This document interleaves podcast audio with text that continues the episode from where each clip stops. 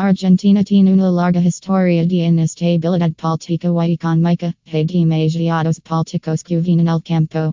Diego Kravetz es un buen político en Argentina, Buenos Aires y también es un trabajador social con su gran experiencia.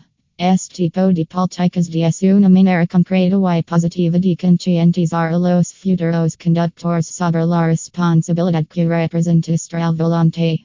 La seguridad vial es fundamental para poder asegurar una buena circulación por las calles y evitar accidentes y sinistros. Por tal motivo, la educación vial es clave y des los primeros años en las escuelas, una herramienta fundamental para que los conductores del futuro leaden a las calles bien formados.